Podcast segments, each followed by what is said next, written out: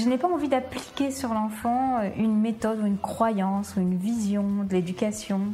Ce qui m'intéresse, c'est comment nourrir les besoins de l'enfant. Tout le monde remarque que les élèves qui refusent d'apprendre à l'école apprennent plein de choses en dehors de l'école.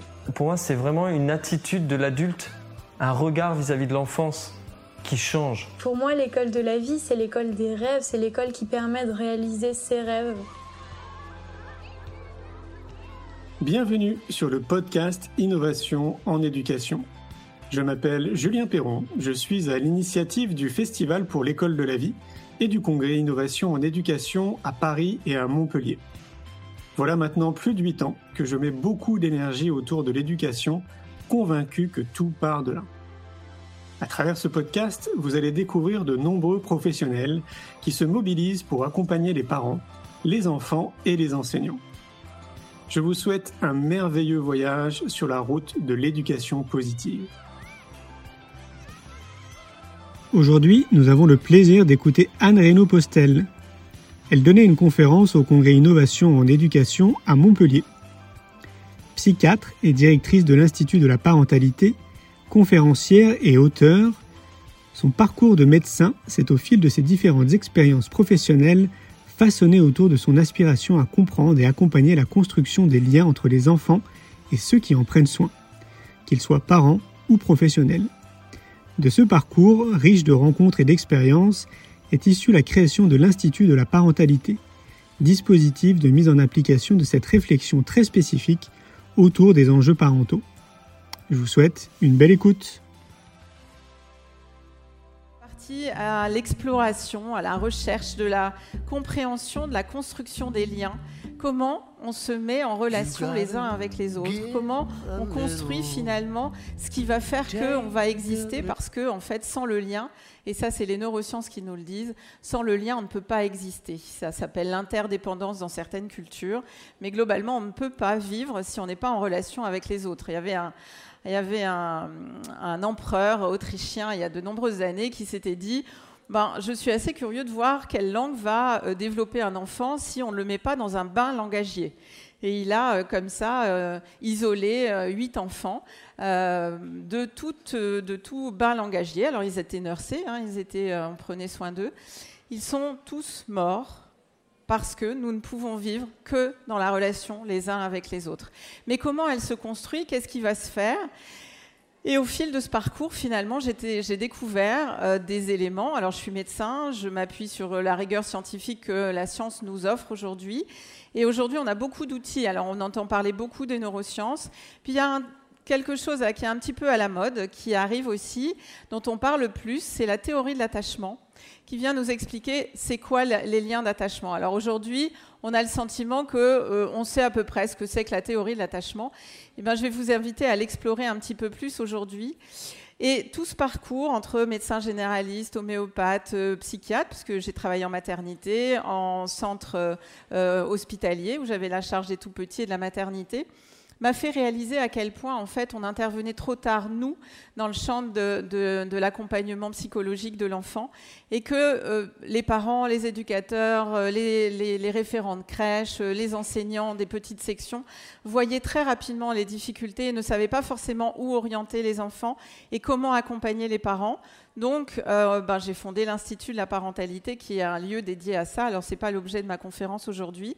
Il y a un site internet. On a un centre à Bordeaux et puis maintenant un centre à Paris. Et on a beaucoup de professionnels qui veulent nous rejoindre donc on espère pouvoir ensuite s'implanter dans d'autres régions.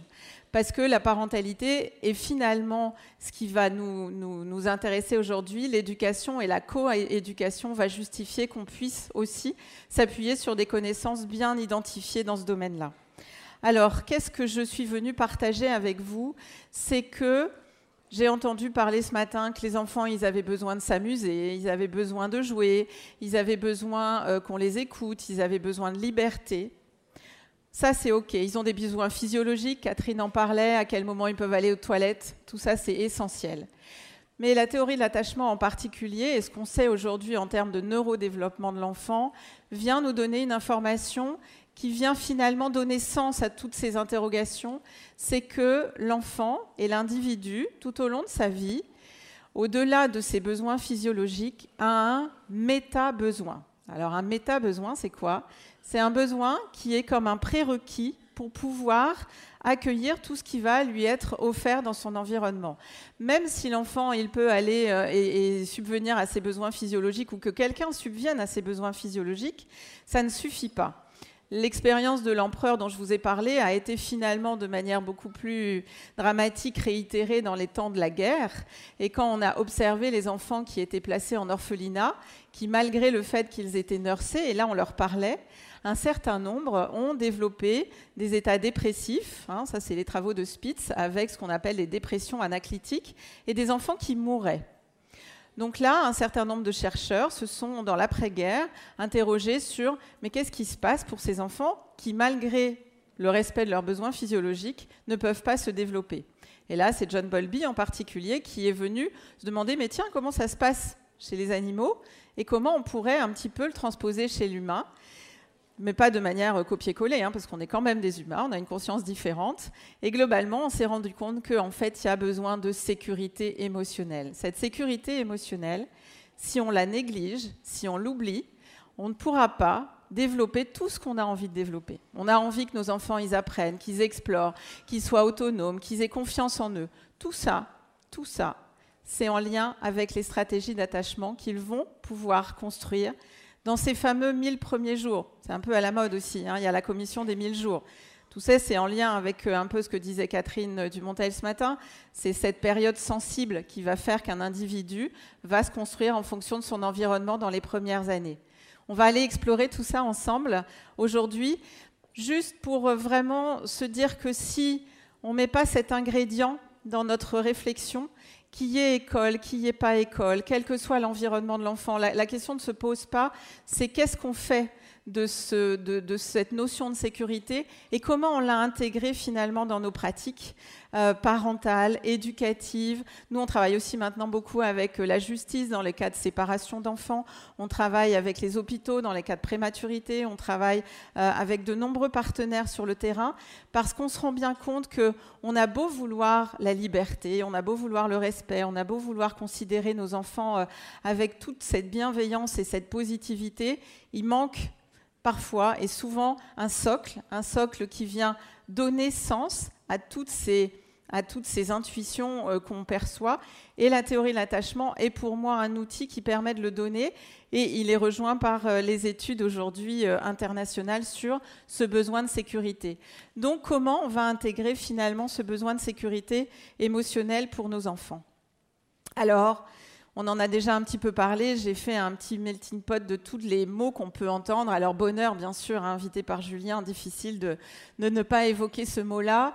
Harmonie, parents, stabilité, bien-être, développement personnel. Je, commence à voir des termes de développement personnel de l'enfant en étant toujours attentif parce que personnel va dépendre de l'individualisation d'un enfant et ça ne se fait pas immédiatement.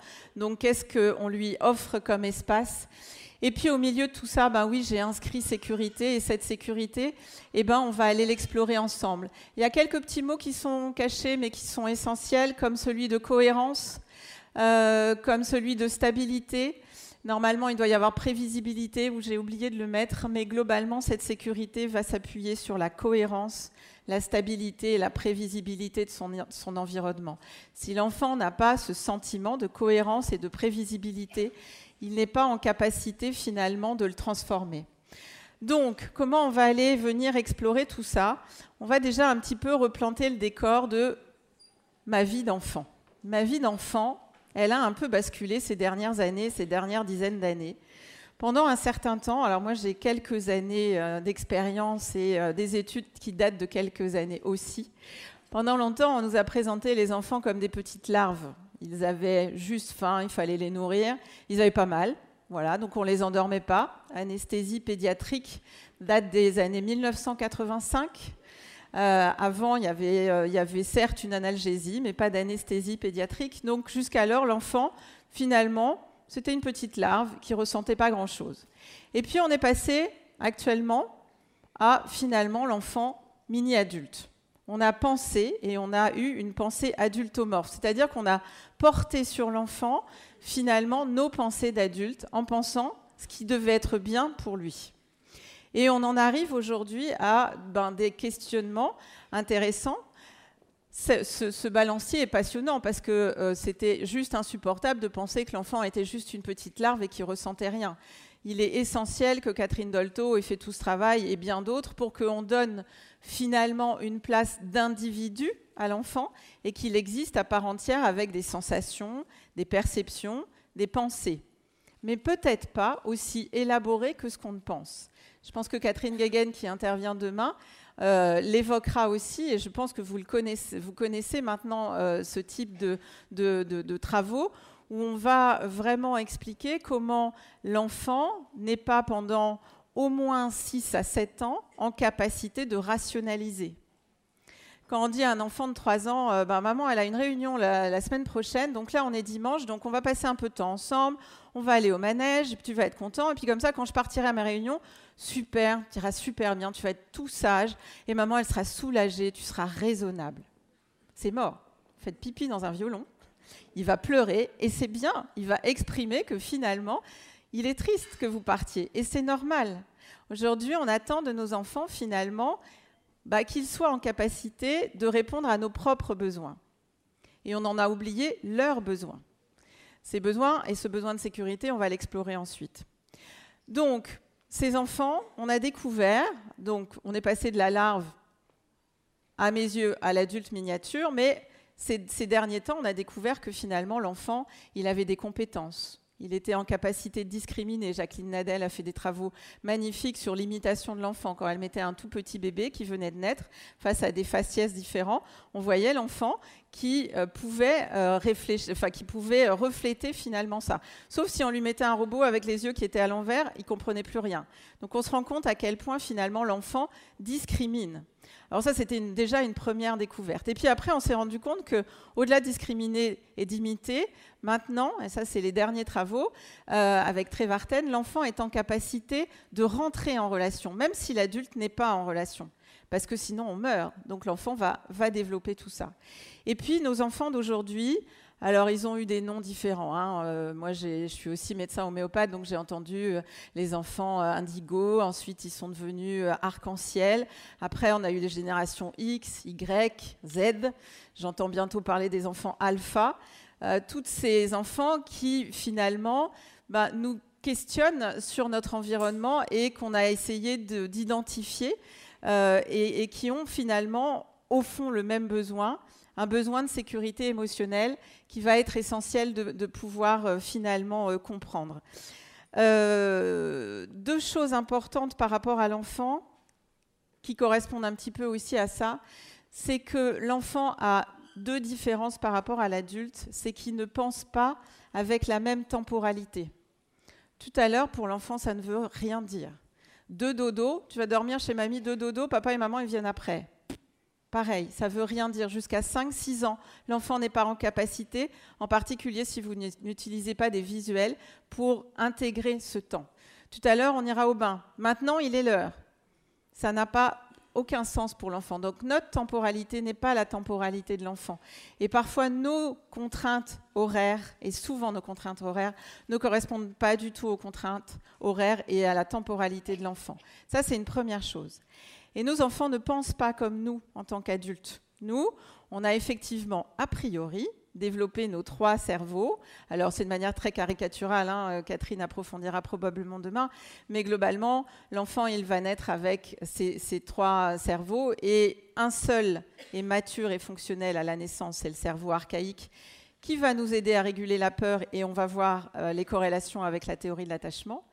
Il a un cerveau émotionnel, alors lui, il va être en pleine action pendant 5 ans mais ce cerveau émotionnel n'est pas, il est fonctionnel, mais il n'est pas mature. Donc ça t'a fait quoi que euh, euh, Enzo te tape à l'école? Ben, euh, S'il ne se rappelle pas forcément de ce qui s'est passé, il va pas vous le dire. Ou qu'est-ce que tu as mangé ce midi à la cantine? Alors il y a des parents, ils viennent me voir, ben, docteur Anne, il fait exprès, il me raconte pas. À vous, il vous raconte, et puis moi, il me raconte pas. Mais non, il va peut-être raconter à la maman si le soir, elle va faire des pâtes bolognaises et que c'était le plat qu'il a mangé deux jours avant à l'école. Mais peut-être qu'il va vous dire qu'il les a mangés ce midi.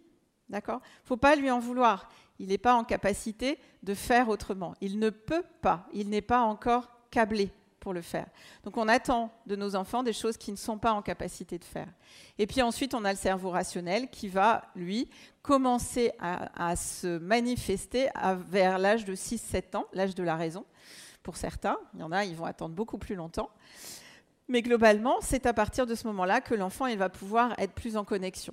Donc, ces enfants miniatures et ces adultes qu'on a pensés et qu'on a projetés ne vont pas être en capacité de répondre forcément à nos souhaits et à nos envies d'adultes. Toutes ces illustrations sont extraites de mon livre. Donc, j'ai écrit un livre sur la sécurité émotionnelle et il y a Anil Balgomer, mon illustrateur, qui euh, m'a permis de mettre en image finalement tout ce qu'on sait aujourd'hui. Je voulais juste faire un petit focus sur les enfants d'aujourd'hui. On a parlé hein, tout à l'heure arc-en-ciel, euh, X, Y, Z, alpha. Euh, aujourd'hui, on commence à entendre parler, alors pas encore assez dans le champ de la psychiatrie, hein, je suis euh, parfois un peu extraterrestre dans mon monde, mais d'enfants mutants, des enfants qui sont en mutation, et pas forcément des, des classes d'enfants. Les enfants d'aujourd'hui, visiblement, ne fonctionnent plus comme les générations d'avant. On est passé d'un fonctionnement assez vertical qui était marqué par le jugement, par la morale, par la compétition. Donc un axe très vertical un axe plus horizontal. Cet axe horizontal correspond aujourd'hui à ce que vivent les enfants et ils sont plutôt dans un esprit de co-construction, de coopération, d'équité, dans un axe plus horizontal qui vient finalement faire euh, un peu, qui vient percuter euh, parfois nos règles éducatives. Moi, je vois euh, toutes les problématiques transgénérationnelles avec des parents qui viennent juste avant les fêtes de Noël en disant ça va encore être un cauchemar, on va chez papy et mamie, on va me dire que je, suis laxiste, que je ne comprends pas, que je ne mets pas les bonnes règles éducatives, sauf qu'ils ne comprennent pas que ben, ça ne marche pas avec mon enfant. Non, ça ne marche pas et ça ne peut plus marcher avec les enfants d'aujourd'hui. Mais comment on fait évoluer le système? Ben, euh, si on n'intègre pas leurs besoins, et en particulier ce besoin qu'on va explorer ensemble, finalement, on va euh, perdre des clés par rapport à tout cela. Je vérifie l'heure, parce que des fois, je vais très loin et je fais des digressions importantes. Donc ces enfants en mutation, L'idée, c'est aujourd'hui que peut-être on les décloisonne, on les, on les, les mette pas dans des cases, hein, parce qu'aujourd'hui, on voit beaucoup euh, euh, d'éducateurs, d'enseignants ou euh, de, de, de, personnel de crèche qui nous envoient les enfants très vite en disant il est autiste, il est TDAH, ou il est hyperactif, il y a quelque chose qui ne va pas. vite, il faut le prendre en, en charge parce que finalement, on ne comprend pas comment il fonctionne. Il y a aussi, il est précoce, euh, son cerveau va vachement plus vite, et donc on voit des précocités arriver ben, très tôt dans le parcours des enfants, alors que les tests ils se font plus tardivement. Le TDAH aussi, l'hyperactivité, il n'y a pas de diagnostic avant 6 ans. Donc avant, qu'est-ce qui se passe? Avant, il se passe que l'enfant, il va découvrir son environnement, et qu'en fonction de son tempérament et de ses stratégies d'attachement, il va finalement se manifester d'une manière ou d'une autre dans la relation. Et parfois, il va manifester des difficultés de rentrer en relation avec les autres, mais ce n'est pas parce qu'il est en difficulté qu'il est autiste. Et aujourd'hui, on voit bien que les diagnostics autour du trouble du spectre autistique fait qu'on a mis beaucoup d'enfants dans cette case-là et qu'ils euh, n'y sont pas réellement sur un plan psychiatrique et nosographique, comme on peut le dire. Donc, ces enfants, j'ai envie de dire que moi, je les perçois plutôt comme des enfants hypersensibles, comme s'ils avaient des antennes hyper déployées et qui captaient tout de leur environnement. Ils captent tout, mais ils ne sont pas en capacité d'hiérarchiser, parce que leur cerveau n'est pas encore suffisamment mature pour pouvoir le faire. Alors j'entends très souvent, j'ai beaucoup les maîtresses à l'école en disant non mais sur le plan des apprentissages ça va super bien, mais le comportement c'est une catastrophe, donc il n'est pas mature, donc eh ben, on va attendre encore et on va attendre que finalement son comportement se régule. Mais vous pouvez toujours attendre, parce que ce n'est pas comme ça, à mon avis, que ces enfants nous invitent à penser. Ils nous invitent à repenser leur environnement. En général, quand on voit ces troubles du comportement, alors on est plutôt interpellé par, ces enfants qui débordent tout le temps, qui viennent taper, qui viennent, euh, qui viennent désorganiser l'école, la classe, en particulier sur les temps informels, sur les temps de récréation, sur les temps de regroupement, sur les temps de cantine, alors que quand vous les mettez en atelier, finalement, ça se passe très très bien. Euh, c'est globalement des enfants extrêmement anxieux. Et souvent, moi j'entends l'inverse, il est méchant, il fait exprès, il a tapé, il a mordu. Non, en fait, cet enfant est plus anxieux que les autres. il est plus inquiet, et donc pour réguler son anxiété, il va plutôt attaquer pour être sûr de contrôler son environnement. C'est des enfants aussi qu'on va appeler des tyrans domestiques. Ils contrôlent tout. Ils rentrent dans un hyper-contrôle. Pour les parents, si, euh, maman éteint la lumière et qu'il voulait que ce soit papa, ou si c'est papa qui, euh, euh, attache dans la voiture et qui voulait que ce soit maman, c'est mort. Vous avez une crise qui semble totalement disproportionnée par rapport à la frustration. Tout ça vient questionner son sentiment de sécurité émotionnelle. Donc c'est comme l'iceberg en fait. Il y a ce que vous voyez au-dessus de l'iceberg. Donc euh, souvent on va mettre des règles éducatives, on va se dire qu'il faut faire un tableau de comportement, on va se demander quelle punition, je sais que ça va être évoqué après, on va pouvoir réfléchir. Ok qu'on réfléchisse sur le haut de l'iceberg, mais si on ne va pas voir en dessous l'insécurité de l'enfant, ça s'épuisera très vite et vous n'aurez pas vraiment la réponse définitive à ce qui peut se passer. Donc cette sécurité émotionnelle, maintenant je vous en ai assez parlé, on va aller l'explorer. Donc ces enfants, alors ces enfants effectivement dont je viens de vous parler, c'est les enfants les plus brillants, on verra ce qui se passe. Puis il y a aussi les enfants qui ne sont pas bruyants du tout. C'est super cool. Hein. Ils pleurent jamais. On les laisse à l'école, ils pleurent pas. On les laisse à la crèche, ils pleurent pas. Euh, à l'école, ben, on les entend pas, mais au niveau apprentissage, c'est limite, mais c'est pas grave, ça suit finalement. Puis ils nous, ils nous désorganisent pas la classe, ils nous désorganisent pas le groupe, donc c'est ok eh ben, on doit s'alerter pour ces enfants-là parce qu'ils vont pas bien, ces enfants-là. Moi, j'ai une maman une fois qui est venue en me disant il est trop sage, mon enfant. Je, c'est pas normal. Eh ben oui. Mais aujourd'hui, finalement, pour que on pense qu'on est des parents parfaits ou des enseignants parfaits, il faut que nos enfants soient parfaits et que du coup, ils répondent à nos exigences. Et en fait, nos enfants ne sont pas là pour ça. Ils sont là pour aussi se, se développer de manière euh, harmonieuse. Alors, juste un petit, un petit rappel, juste pour euh, vraiment insister, on en a parlé, euh, euh, ça a été dit ce matin à plusieurs, à plusieurs reprises, la notion d'environnement est essentielle pour la construction d'un individu. Parce qu'aujourd'hui, on sait qu'un enfant et un individu va se construire sur trois piliers. Ils sont finalement représentés ici. Il arrive d'abord avec son bagage génétique. Un enfant, il est emprunt de son parcours de vie et surtout de ce qui a été inscrit dans les gènes de ses deux parents.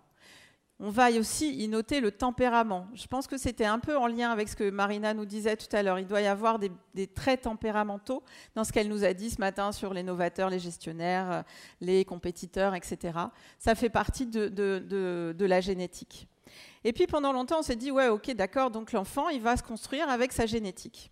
Puis il y a l'autisme qui est arrivé par là. Puis l'autisme a fait plein de, recherches. Ça reste une des pathologies pour lesquelles il y a le plus de recherches. Et on s'est rendu compte, en cherchant un gène de l'autisme, que oui, il y a des enfants qui sont porteurs d'un gène et qui vont exprimer l'autisme. Et puis il y en a des enfants qui sont porteurs de ce même gène et qui ne vont pas présenter un autisme. Puis après, on a découvert que ça, ce n'était pas que pour l'autisme, mais pour beaucoup d'autres maladies.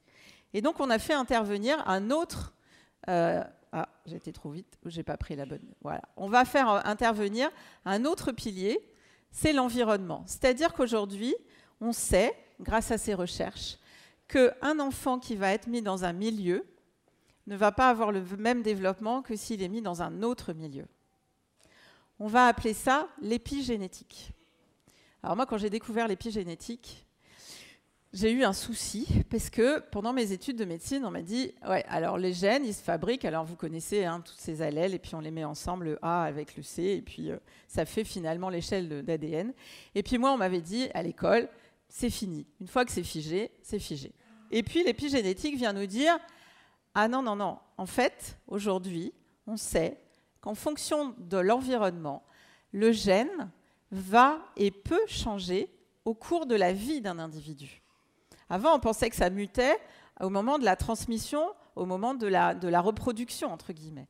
Maintenant, l'épigénétique vient nous dire, on a la chance, parce que c'est réellement une chance, de se dire qu'en fonction de l'environnement, l'enfant va pouvoir avoir un autre parcours, une autre trajectoire de vie.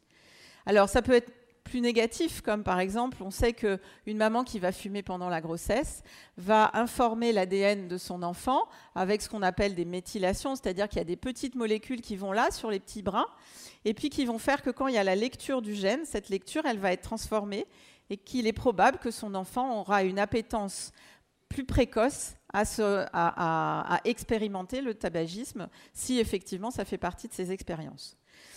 Mais de manière euh, aussi euh, corollaire positive, c'est on offre à un enfant un environnement qui est plus favorable et qui est plus sécurisant, son ADN peut aussi se corriger. Tout ça vient pour moi euh, questionner finalement notre responsabilité. Hein, L'idée, c'est pas de se dire waouh, c'est juste énorme, comment on fait?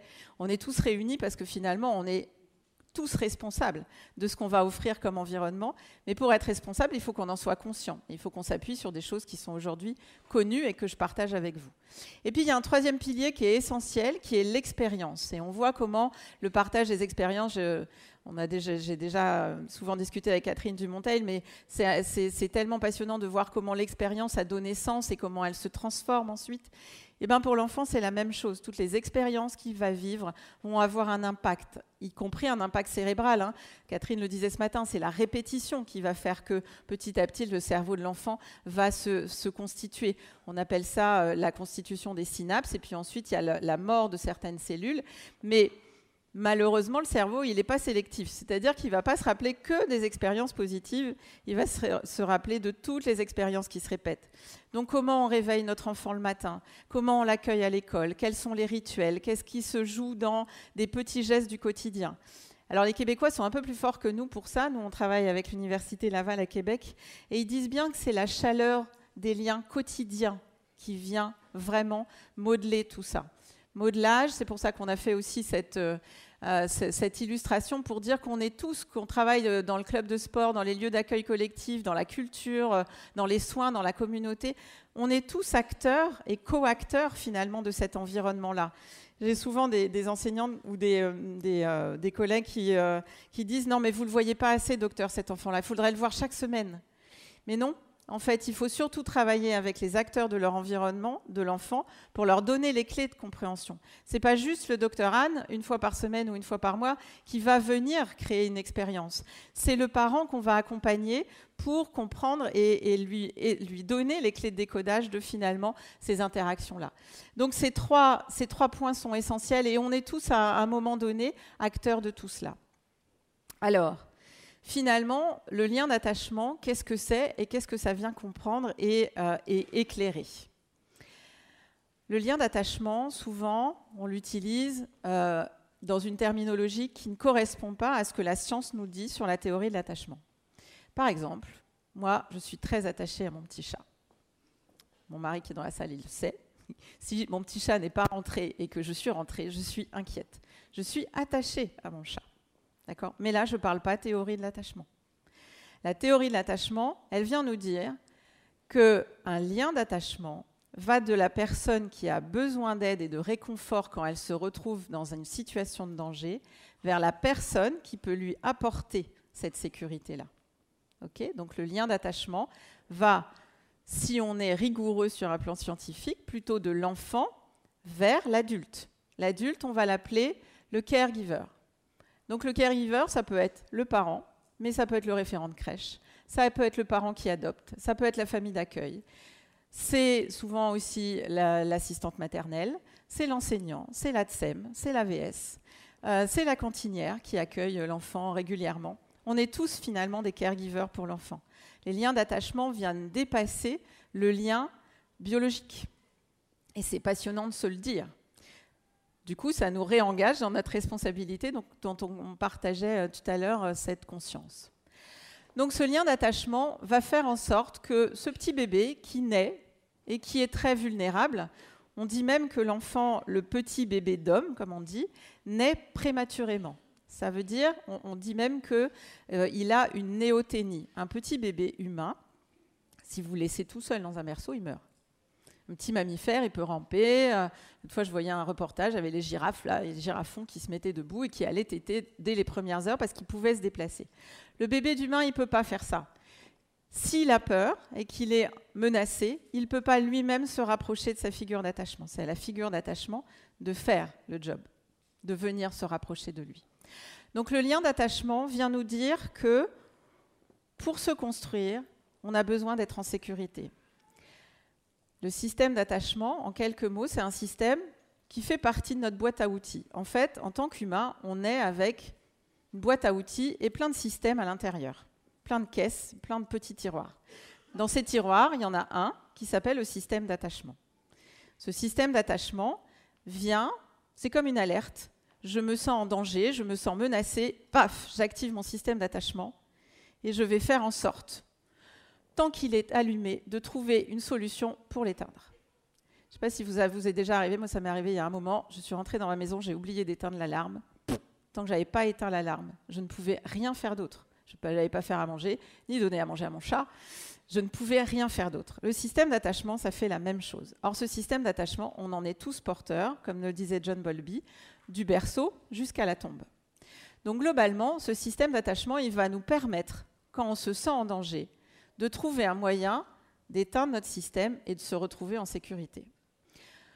Pour retrouver cette sécurité, il faut retrouver la proximité physique avec la personne qui s'occupe de nous. Donc quand on est tout petit bébé, eh ben c'est le portage, c'est de rester très proche.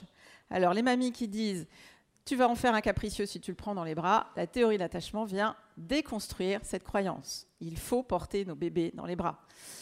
Ce qu'on espère, par exemple, de la commission des 1000 jours, c'est qu'on élargisse le temps de congé parental parce que euh, de confier nos enfants à deux mois et demi alors qu'ils n'ont pas encore construit leur stratégie d'attachement, eh ben c'est contre euh, finalement cette sécurité qu'on veut offrir à nos enfants. Donc ce système d'attachement, quand on est tout petit, finalement, on a besoin que notre figure d'attachement s'approche de nous pour nous prendre dans les bras et nous permettre de retrouver cette sécurité. Et plus ça va aller, plus finalement on va pouvoir dire, OK, alors ma figure d'attachement, je peux l'appeler si j'ai besoin d'aide, ou je peux aller vers elle. Donc dès que l'enfant il marche, il peut faire du quatre pattes, se coller euh, à, la, jambe de son parent. Et puis quand il est à l'école, il peut aussi se rapprocher de la maîtresse ou de la TSEM. Mais si à l'école, l'enfant qui est particulièrement dérangeant, eh ben vous l'éloignez en le mettant dans une autre classe, et puis encore dans une autre classe, et puis encore dans une autre classe, et que vous savez même plus dans quelle classe il est, eh ben vous continuez à activer le système d'attachement parce que vous continuez à le menacer. Quand j'ai les maîtresses à l'école, je leur dis mettez-les à côté de vous dans ces temps informels parce que ça insécurise l'enfant finalement que de l'éloigner. Donc ce système d'attachement, il va nous permettre de penser que l'enfant il peut être en sécurité. Alors, nous, à l'Institut de la parentalité, on a déployé et j'ai euh, finalement euh, décrit ces systèmes d'attachement en utilisant l'image du porte-avions et de l'avion. Globalement, la figure d'attachement, c'est le porte-avions. Et l'enfant, c'est l'avion. Ça serait un tout petit peu dommage que l'avion reste posé sur le pont du porte-avions, puisque notre souhait, c'est qu'il explore, c'est qu'il puisse euh, apprendre, c'est qu'il puisse rentrer en relation avec les autres, c'est qu'il puisse finalement mettre à profit tous les trésors dont il est porteur. Donc, le porte-avions, il va lui dire Oui, oui, mais va explorer, je suis là si tu as besoin. Donc, le petit avion, il s'en va. Il s'en va parce qu'il sait que s'il a besoin, il peut revenir se poser sur, le pont du porte-avions. Et puis, il s'en va, il va passer par un système d'exploration, puisque le système d'exploration fait partie aussi de notre boîte à outils. Super. Donc, si je suis en sécurité, je peux aller explorer. Parce que ces deux systèmes, ils sont couplés en inversé. Si par exemple, je suis en insécurité, que j'allume mon système d'attachement, mon alarme qui va hurler dans mes oreilles, je vais désactiver mon système d'exploration. J'ai trois ans, j'arrive à l'école. Waouh, menace, connais pas. Je rentre à l'école. J'active mon système d'attachement. Et puis il y a un petit avion qui vient de naître dans la maison parce que j'ai trois ans, donc globalement c'est toujours à ce moment-là. Menace. Il y a deux avions sur le pont du porte-avions. Paf.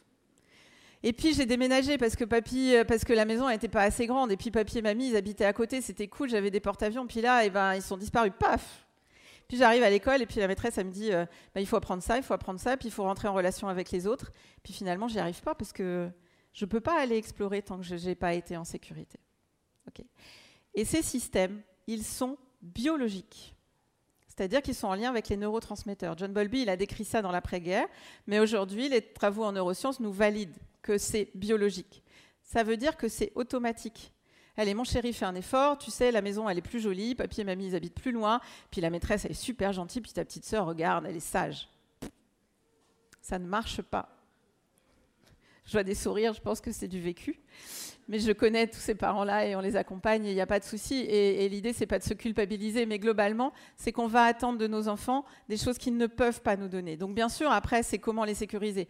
Quel que soit le temps qu'il met imparti, vous allez être frustré à la fin de la conférence, j'en suis désolée, mais euh, globalement, c'était aussi de vous donner ces outils de compréhension. Et donc l'enfant, il va passer par le monde de l'exploration. Donc on a entendu parler ce matin d'autonomie, d'émotion, euh, de socialisation, de langage. On voit plein d'enfants qui ont un retard de langage. on vérifie qu'ils ne soient pas sourds, bien sûr. Puis après, on se dit, bah, c'est bizarre. En fait, ils sont en insécurité. Comment ils peuvent aller explorer le langage s'ils sont en insécurité? Et puis le langage, c'est le moyen de rentrer en communication avec l'autre. Si je suis, suis, pas en sécurité, je ne vais pas aller parler avec le premier venu. Et donc, je vais développer un retard de langage. Et nous, on travaille vraiment sur la sécurisation émotionnelle de l'enfant en accompagnant le parent et les éducateurs. Et on voit se développer brutalement du langage. Et puis, paf, je me retrouve face à un danger. Paf, je retourne sur mon porte-avions et mon porte-avions me dit Mais je suis là. Tu peux compter sur moi, c'est OK. Hein, on voit les enfants qui sont très autonomes, qui peuvent dormir dans leur chambre, et puis à la rentrée scolaire, où ils sont malades, ils ont la varicelle, paf, ils viennent se coller sur le pont du porte-avions. Puis ils dorment, mais pas, euh, mais pas au milieu du lit. Hein. Euh, il faut toucher papa, il faut toucher maman, de chaque côté. C'est globalement ça qui se joue. Hein. C'est globalement, ils ont besoin de retrouver cette proximité pour que finalement on rentre dans ce lien d'attachement sécure qui fait que le caregiver va être présent, il va être disponible et il va être sensible et empathique à ce que ressent son enfant. Et là, on va construire des liens d'attachement qu'on va appeler sécures. Et vous voyez, il y a la cohérence, la prévisibilité et la stabilité. Histoire de ce petit Thibaut qui est venu il n'y a pas longtemps, et puis ses parents, alors je, l'avais vu il y a un certain temps pour des colères, parce que globalement, quand l'enfant est en insécurité, il va présenter des colères disproportionnées par rapport à euh, une frustration. Alors c'est pareil, les parents arrivent souvent, ils ne gèrent pas la frustration. S'il ne gère pas ses émotions, ce qui n'est pas possible avant 5 ans, il ne peut pas gérer sa frustration. C'est juste normal. On attend encore des choses que l'enfant ne peut pas nous donner. Et euh, donc ça allait mieux. Et puis là, les parents reviennent en disant euh, bah là, ça recommence, on comprend pas. Thibaut, il, a à nouveau euh, ces troubles-là, et puis il dort pas, il nous réveille. Les repas, c'est un cauchemar. il veut jamais manger ce qu'on fait. Euh, et puis euh, la nuit, il nous réveille. Et puis l'endormissement, ça dure je sais pas combien de temps. Et puis à l'école, il commence à s'agiter et à mordre. Je dis, ben, alors vous en êtes où? Ah ben nous, ça va super bien. En fait, on va déménager. On, a, on est en train de construire une nouvelle maison. Mais comme elle n'est pas terminée, qu'on a vendu l'autre, là, on est hébergé chez des amis. Du coup, ben, les amis, ils n'habitent pas à côté de la même école. Donc, on a changé d'école. Et puis, euh, le papa, il me dit, moi, j'ai trouvé un super boulot, mais je suis obligé de partir du lundi au mercredi. Mais après, le jeudi, vendredi, je suis là. Mais du coup, ben, on n'a pas trouvé la, même nounou. Donc, on a des étudiantes qui viennent tous les jours. Ok. Donc, j'ai rien dit. Les parents m'ont regardé en disant, ah ouais, est-ce qu'on est cohérent, prévisible et stable? Non, en plus, l'enfant ne savait pas quelle était la nounou qui venait le chercher à l'école le soir. Alors on peut se dire, ouais, ben là c'est juste caricatural. Je confie mon enfant le matin à l'école. Il est, il est accueilli par euh, la garderie. C'est certains professionnels. Ensuite, il y a la maîtresse. Et puis parfois, elle est déchargée, puisqu'elle a aussi quand même d'autres fonctions. Et donc, l'après-midi, c'est pas la même. Et puis au milieu, il y a la cantine. Mais la cantine, c'est les agents municipaux. Et puis le soir, eh ben, j'ai d'autres personnes qui sont à la garderie. Et puis, ben, je ne sais pas si c'est papa et maman qui vont venir me chercher. Je pense qu'aujourd'hui, c'est pas étonnant qu'on voit des enfants qui sont en insécurité, parce que finalement, nous, on a l'impression qu'ils sont sécures, comme ces parents qui disaient, bah, finalement, ils ont un toit sur la tête, et puis il y a toujours quelqu'un pour s'occuper d'eux. Oui, ça, c'est notre cohérence d'adulte, mais pas pour l'enfant. D'accord? Donc, c'est quel sens on donne à ça et comment on organise ça? Nous, on essaye de travailler avec euh, les municipalités pour qu'il y ait une cohérence entre les espaces de garderie, les cantines et, et les enseignants. C'est pas si simple à faire. C'est pas si simple. On n'a pas tous les mêmes fonctions et les mêmes places. Voilà, donc l'idéal, ça serait qu'on soit sur un système d'attachement sécure les Québécois, eux, ils, essayent d'être encore plus là. Nous, en, France, on a 15 ans de retard en termes de théorie de l'attachement et de la compréhension de la théorie de l'attachement. Alors, qu'est-ce qu'on sait? C'est que, en fait, l'enfant, il va construire ses stratégies d'attachement sur les trois premières années de sa vie. C'est pour ça qu'on parle des 1000 jours. En fonction des réponses de son porte-avions pendant ces trois premières années, il va se construire une croyance. Oui, mon porte-avions, si je suis en danger, il va répondre à mes besoins ok, je peux faire confiance à l'autre, je peux me faire confiance à moi, je peux aller explorer, je sais que si je suis en difficulté et en danger, je peux revenir. La cohérence et la prévisibilité, la stabilité, elles passent aussi par un cadre. Le cadre, c'est aussi pouvoir dire non, de dire que ça, c'est pas autorisé, que ça, c'est autorisé. Nous, on a toutes les questions sur l'autorité parentale aussi. Comment on pose autorité? La liberté totale pour l'enfant n'est pas cohérente. Il n'est pas en capacité de choisir quand il est petit. Et c'est beaucoup plus insécurisant euh, que si on met un cadre. Alors, ça va dépendre de l'intensité de du cadre, bien sûr. Mais tout ça vient nous expliquer comment finalement on peut inscrire ça dans notre réflexion sur euh, l'environnement qu'on va construire pour les enfants. Alors, ces stratégies d'attachement, parce qu'on appelle ça ces stratégies d'attachement, il y en a plusieurs. Ça, c'est l'attachement globalement idéal. 60% de la population est sécure, quelle que soit la culture c'est transculturel, c'est universel. Ça veut dire que là, dans la salle, 60% vous êtes sécure, 40% pas. Alors moi, les psys, en général, on ne l'est pas. on est 80 insécures. Juste pour dire que, ou alors les psys sont tous malades, ce que je veux peut-être bien entendre parfois, mais globalement, les 40% d'insécures ne sont pas malades, mais ils sont plus vulnérables. Et il y a plus de difficultés pour eux parfois de faire face à leur environnement. Comment ça se manifeste, cette insécurité? On va aller explorer deux euh, autres stratégies d'attachement et j'ai repris l'image du porte-avions. On va prendre cette première image. Le petit avion, il décolle, il se retrouve face à un danger et il revient et le porte-avions n'est pas dispo, feu rouge. Qui repart? Il y a un danger, porte-avions pas dispo. Le porte-avions, c'est nous. Hein. Mais quand on arrive du boulot, qu'on a encore des notifications sur Internet, qu'on n'a pas répondu à tous nos mails, qu'on a encore des cours à préparer, qu'on euh, n'a pas fait les courses, et puis que les impôts vont tomber, qu'il va falloir remplir avant telle date, et que, et que, et que, eh ben on n'est pas dispo. On n'est pas dispo psychiquement. On peut aussi être à la maison, être avoir pris un congé parental, mais finalement être tellement occupé dans les tâches ménagères et matérielles que finalement on n'est pas disponible psychiquement pour nos petits avions. Et eh ben, au bout d'un petit moment, alors ça se fait pas instantanément, hein, globalement, c'est pas d'idée oh, comment j'ai fait avec mon petit avion? Parce que globalement, quand on découvre la théorie d'attachement, on se dit comment on a fait? Alors, on n'a pas besoin d'être un super-héros. Il faut globalement que le porte-avions y réponde la moitié du temps de manière satisfaisante aux besoins de sécurité de l'enfant, et sur l'autre moitié qu'il ait conscience que finalement l'enfant est en insécurité et qu'il puisse lui en reparler. Mais globalement, ce petit avion, au bout d'un moment, il va s'autonomiser très vite parce que finalement, il peut compter sur personne. Et puis, comme le, porte-avions ne lui a jamais dit Mais tu as raison de venir vers moi quand tu as peur. Viens, c'est important que tu puisses prendre ta dose et ton plein de sécurité. L'enfant, il va pas avoir confiance dans ce qu'il ressent. Donc la confiance, elle se construit aussi avec les stratégies d'attachement. Donc globalement, on va appeler ça une stratégie évitante. Donc ces enfants-là, globalement, on va pas les entendre. Ils pleurent pas, on les confie à la crèche, à l'assistante maternelle, euh, mais leur qualité d'exploration, vous comprenez qu'elle va être quand même beaucoup moins riche que l'enfant sécure qu'on a vu initialement. C'est des enfants qui vont être très retirés et finalement, euh, sur un plan neurologique, on sait qu'ils ont un dosage de cortisol qui est tout le temps élevé. Quand on fait un dosage salivaire de cortisol, le, cortisol est, tout le temps élevé. Or, le cortisol est neurotoxique et ne permet pas un développement satisfaisant au niveau cérébral. L'autre stratégie du petit avion, c'est celui que vous voyez beaucoup et qui vous empoisonne souvent. C'est le petit avion qui décolle et puis une fois, de temps en temps, le porte-avions n'est pas disponible, donc il repart et puis la fois d'après, ouais, chouette, chouette, il est dispo. Mais en fait, cette disponibilité, elle est alternative. Il y a des fois, on est réellement disponible et des fois, on ne l'est pas. Donc, le petit avion, il n'a pas compris s'il n'y a pas une signalétique qui soit claire. Est-ce que je suis dispo ou est-ce que je ne suis pas dispo? Donc, celui-là, au lieu de s'autonomiser et de devenir psy, hein, globalement, parce que c'est les psys qui sont dans, dans la stratégie d'avant, celui-là, il va sans arrêt venir se poser sur le pont du porte-avions. Il va venir hyper solliciter globalement, il vient sans arrêt demander quelque chose. Alors, l'enfant qui est souriant, au bout d'un moment, ben oui, vous le regardez plus, mais l'enfant qui vient euh, sans arrêt vous solliciter, qu'est-ce que vous faites? Mais vous faites l'inverse de ce dont il a besoin, c'est-à-dire que vous l'éloignez de vous, parce que il est plutôt répulsif. Et cette répulsivité fait qu'on l'éloigne. Et en l'éloignant, on active le système d'attachement, on le met en insécurité, on majeure ses troubles, et on attend que finalement ce soit lui qui les régule. C'est pour ça que je vous disais qu'il ne peut pas les réguler seul. On appelle ça une stratégie ambivalent résistant.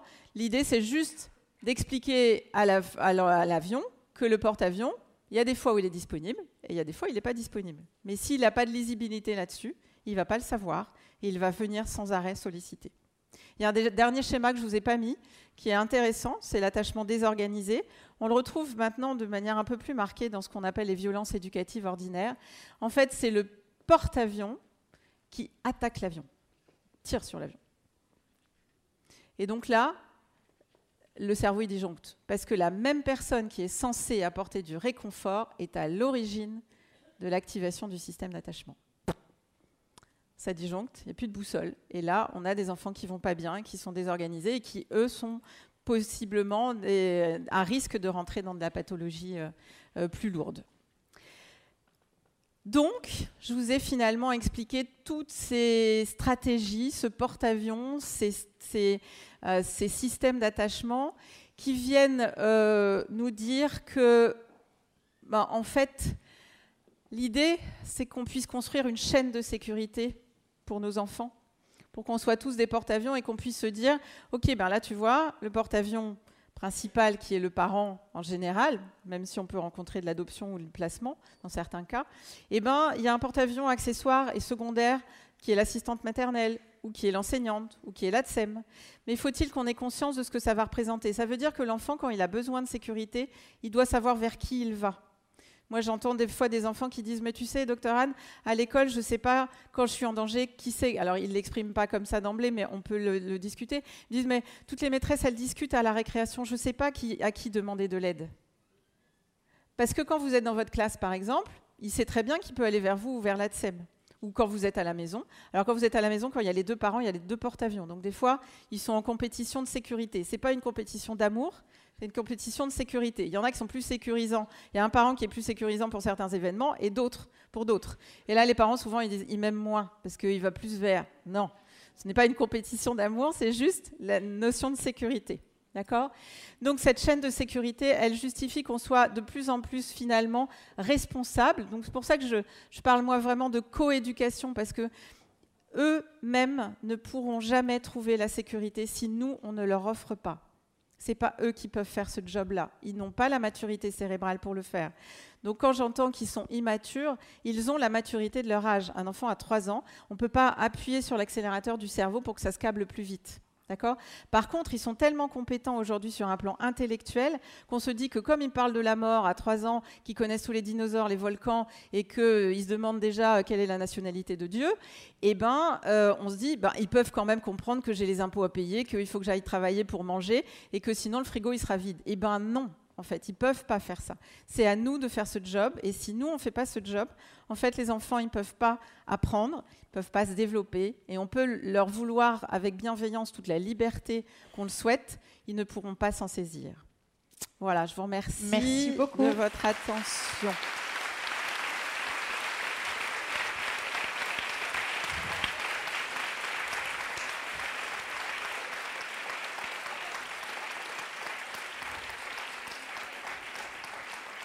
Je crois qu'ils sont convaincus. Ah. On a déjà deux questions et on n'a pas beaucoup de temps. Trois. Stop, j'en prends plus d'autres. J'ai deux questions. Oui. Deux questions. ok, alors euh, la première, c'est par rapport à ce que vous avez dit au début, plutôt, euh, enfin au milieu, je ne sais plus, bref. Un enfant qui a des comportements un peu euh, violents, excessifs, et qui, vous parlez d'anxiété. Donc là, je reconnais complètement mon. Pardon. Euh, vous parlez, vous dites qu'il est, euh, ce sont des enfants anxieux. Effectivement, euh, je, pense à mon fils qui est dans ce cas-là, et je pense qu'il est carrément angoissé. Mais par contre, ce que j'aimerais bien, c'est des clés. Je fais comment Ok, j'ai remarqué que c'était le cas, mais je fais quoi? Alors, je, m'applique à ne pas donner les clés immédiatement parce que les clés voudraient dire que les clés que je vais vous donner ne correspondent pas forcément aux clés que vous allez mettre en œuvre. Avec la théorie de l'attachement, on travaille beaucoup sur ce qu'on appelle la fonction réflexive et la sensibilité. Il y a déjà de faire ce premier pas pour vous, c'est juste évident que votre enfant soit anxieux, mais ce n'est pas le cas quand, je vois beaucoup de parents, ils arrivent en disant il est méchant, il fait exprès, il est intentionnel. Euh, j'entends aussi les enseignants qui, sont, et je le comprends, hein, il y a 28 élèves et, euh, on ne va pas pouvoir euh, s'occuper plus de lui, mais si en fait, si déjà physiquement on le met à côté de soi, déjà, ça, ça s'arrête. Donc déjà, cette conscience que ces enfants soient anxieux, vous, ça vous semble évident, mais ce n'est pas si simple. Ensuite, ben, c'est surtout de, réfléchir à notre cohérence, mais je ne vais pas pouvoir vous répondre là aujourd'hui. Euh, si je vais vous dire, achetez mon livre, il y a un peu d'infos. Pas tout, mais il y a globalement un peu d'infos euh, sur quelques clés. Mais euh, j'ai plutôt envie de vous inviter à vous demander comment vous pouvez rassurer votre enfant plutôt que comment on met des règles éducatives pour que finalement le dessus de l'iceberg disparaisse alors qu'on ne s'est pas occupé de l'en en dessous. Qu'est-ce qui est pas cohérent? Par exemple, je pense aux, parents de Thibault. Bah, ils ont compris, donc du coup, Madame s'est réorganisée. Ils ont pris la même assistante maternelle. Ils ont fait un petit calendrier visuel pour montrer à l'enfant qui c'est qui est là le matin pour l'amener, qui c'est qui est là le soir il n'y a pas besoin de mettre de judo, la danse, le machin, on s'en fout. C'est quel porte-avions est là le matin, quel porte-avions est là le soir, et il y a qui comme porte-avions dans la journée. Juste ça. Voilà. Donc c'est des petites clés.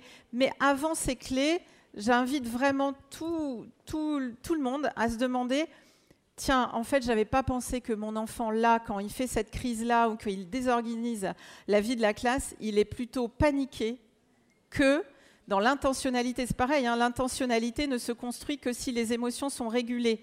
Il n'y a pas d'intentionnalité avant 5 ans. Il a fait exprès de me faire ça.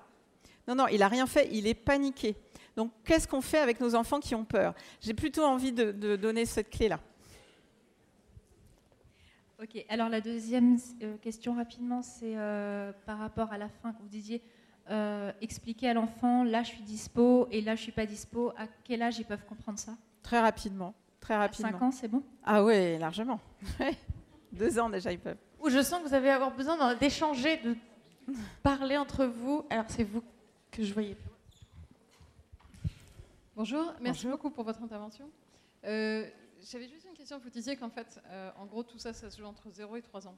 Si un, un pardon, c'est comme ça?